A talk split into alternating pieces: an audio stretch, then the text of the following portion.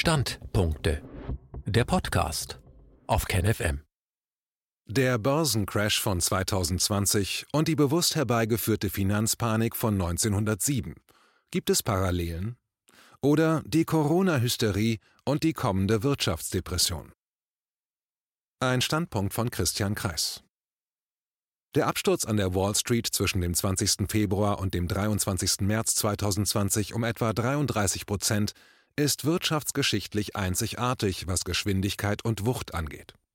In den letzten 100 Jahren gab es keinen solch starken Absturz in solch kurzer Zeit.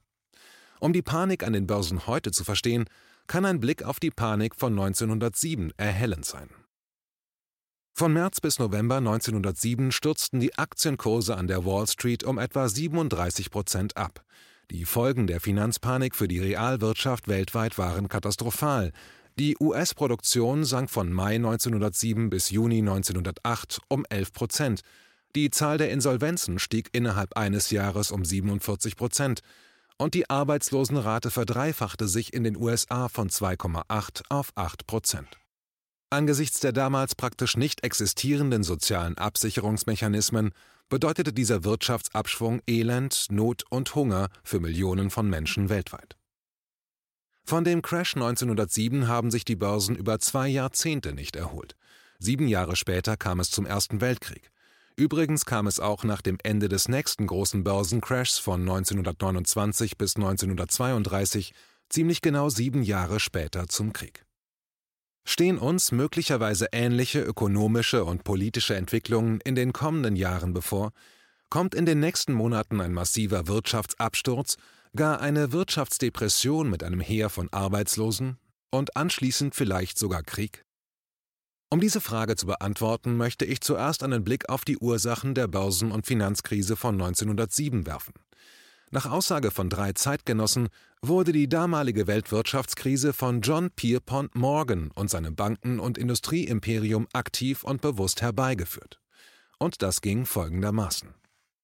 John Pierpont Morgan besaß vor Ausbruch der Krise 141 Banken und 36 große Eisenbahn- und Industriekonzerne. Im Laufe des Frühjahrs und Sommers 1907 vergaben die Morgenbanken großzügig Kredite, von denen der größte Teil eine Laufzeit bis zum 22. August 1907 hatte. Parallel dazu verkaufte JP Morgan bis Sommer 1907 nicht strategische Aktien zu sehr guten Preisen, da die Aktienkurse seit 1903 stark gestiegen waren. Am 22. August 1907 verweigerten die Morgenbanken die Verlängerung der Kreditlaufzeiten und ein Bankrun, begleitet von einer nachfolgenden Panik, setzte ein. Der Höhepunkt der Banken- und Börsenpanik war von 21. bis 23. Oktober. Am 24. Oktober 1907 stellte JP Morgan einen Kredit über 10 Millionen Dollar zur Verfügung und sorgte so für ein Ende der Börsen- und Bankenpanik. Daher wird John Pierpont Morgan auch heute noch vielfach als der Retter des Vaterlandes und Retter aus der Krise bezeichnet. Durch den Crash und die Panik profitierte JP Morgan zweifach. Zum einen wurden unliebsame Konkurrenten in den Konkurs getrieben, zum anderen konnten im Laufe des Börsencrashs zu sehr niedrigen Kursen in großem Stile billig Aktien aufgekauft werden, sodass JP Morgan nach der Krise äußerst hohe Gewinne und einen massiven Machtzuwachs erzielte. 1913 kontrollierten JP Morgan und Rockefeller 341 Großunternehmungen bzw. 20 Prozent des US-Volksvermögens. In der gängigen Wirtschaftsgeschichtsschreibung wird einseitig fast nur der zweite Teil, die Rettung des Bankwesens, sowie JP Morgan als Wohltäter geschildert. Es soll gar nicht bestritten werden, dass John Pierpont Morgan stark als Wohltäter in der Öffentlichkeit auftrat, indem er seine Episkopalkirche, Schulen und Spitäler unterstützte Universitäten Zuwendungen zukommen ließ sowie als feinsinniger Kunstliebhaber auserlesene Kunst- und Buchsammlungen besaß und der Öffentlichkeit stiftete. Doch woher stammten die finanziellen Mittel für seine Wohltätigkeit? Aus einem Gaunerstreich. Diese einseitige Geschichtsdarstellung verzerrt die Wirklichkeit bis heute massiv zugunsten des Großvermögensbesitzers. Das dürfte stark an den Zuwendungen morgens an die Universitäten liegen, so beeinflusst man langfristig die Geschichtsschreibung am wirksamsten. Und so stellt sich die Frage, wie sieht es denn heute mit den Machtinteressen aus? Ein Blick auf die Finanzkrise von 2007 zeigt beeindruckend, dass es auch vor gut zehn Jahren Kreise und Institutionen gab, die aus Zusammenbrüchen hohe Gewinne erzielten. Zum Beispiel wurden einige Short-Spekulanten an dem Aktienabsturz und anschließenden Zusammenbruch der Investmentbank Lehman im September 2008 sehr reich. Auf heute übertragen heißt das, nicht alle am Wirtschaftsgeschehen Beteiligten haben ein Interesse daran, eine große Wirtschaftskrise zu vermeiden. Es gibt durchaus Kreise oder Institutionen, die aus möglichen Zusammenbrüchen Gewinne erzielen. Beispielsweise dürften einige Hedgefonds nicht nur auf sinkende Aktienkurse wetten, sondern über Credit Default Swaps CDS auf sinkende Kurse von Staatsanleihen spekulieren. Bei Staatsbankrotten winken dann riesige Gewinne. Für manche Spekulanten wäre ein Kollaps eines Landes geradezu ein Traum. Es gibt heute, genau wie 1907, 1908 und 2007, 2008, durchaus starke Kräfte, die auf einen Wirtschaftsabschwung oder gar Depression spekulieren, um davon zu profitieren.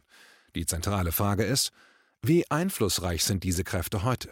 Und wer sitzt am längeren Hebel? Dabei gilt, ähnlich wie für JP Morgan damals, für einige Spekulanten heute die Devise Je größer die Depression, desto höher die Gewinne. So kann man sich also fragen, wie könnte man eine kommende Krise so richtig tief und schlimm machen? Nach dem Motto, lieber einen Wirtschaftsabschwung von 20 Prozent als nur einen von 5 Prozent. Lieber 25 Prozent Arbeitslosigkeit als mickrige 15 Prozent. Kurz, wie schafft man es, einen Wirtschaftsabschwung so stark wie möglich zu machen, einen perfekten Sturm, wie man an den Börsen sagt, herbeizuführen? Das Ziel ist klar. Je stärker der Abschwung, desto mehr Konkurrenz kann man ausschalten, desto höhere Gewinne gibt es hinterher und desto besser hält man hinterher die Zügel in der Hand. Voraussetzung dafür ist selbstverständlich, dass man selbst für die Krise gut gewappnet ist. Das beste Mittel dafür sind riesige Cash-Bestände. Cash is King, das gilt für jede Krise. Ein anderes hilfreiches Mittel sind gute politische Beziehungen, wie die Finanzkrise 2007-2008 gezeigt hat. Damals ist Lehman von dem amtierenden Finanzminister, der vorher Chef von Goldman Sachs, also einem erbitterten Konkurrenten von Lehman war, nicht gerettet worden. Seither gibt es diesen Konkurrenten für Goldman Sachs nicht mehr.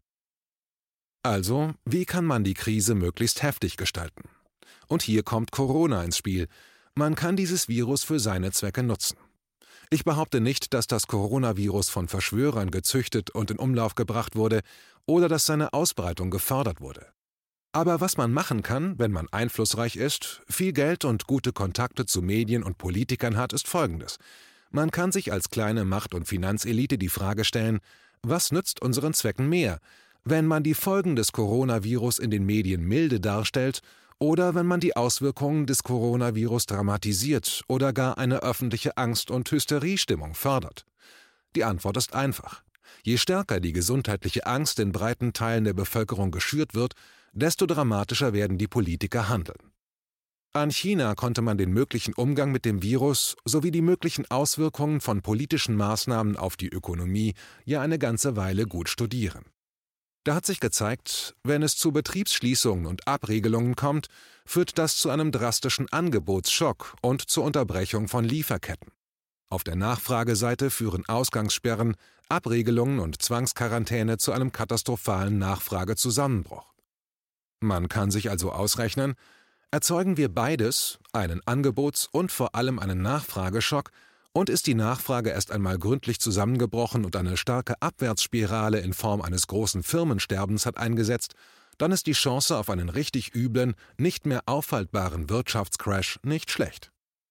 Kurz, man konnte sich leicht ausrechnen, dass es durch systematisches Schüren von Angst und Hysterie über das Coronavirus in den Mainstream-Medien zu Aktionismus von populistischen Politikern kommen wird, dann zu einem Nachfragekollaps und zuletzt zu einer ordentlichen Wirtschaftsdepression, von der man gewaltig profitieren kann, nach dem Vorbild von JP Morgan 1907, wo das ja auch bestens geklappt hat. Übrigens war auch damals die Presse nicht ganz unwichtig. Sie erging sich zu JP Morgan in Lobhudeleien. Viel zu groß war die Angst der Journalisten vor negativer Berichterstattung. Die Medien zu beeinflussen, ist für mächtige Menschen nicht besonders schwer. Die allermeisten Privatmedien in der westlichen Welt sind in der Hand von wenigen Dutzend sehr reichen Familien. In Deutschland sind es etwa sieben.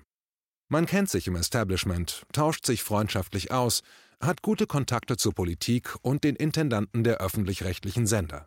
So kann man Pharmaindustrie und establishmentfreundliche Mediziner zu Meinungsführern machen. Virologen und Mediziner, die der Corona-Ausbreitung gelassener gegenüberstehen, kommen de facto nicht mehr zu Wort oder werden von den Mainstream-Medien diffamiert, auch wenn sie ausgewiesene Experten sind, und davon gibt es eine ganze Menge. Die Situation erinnert stark an die Berichterstattung der Medien zu 9-11 2001. Kritische Berichterstattung gegenüber der verlogenen offiziellen Darstellung wird bis heute in den Mainstream-Medien nicht diskutiert, sondern diffamiert. Argumente und Wissenschaft spielen praktisch keine Rolle.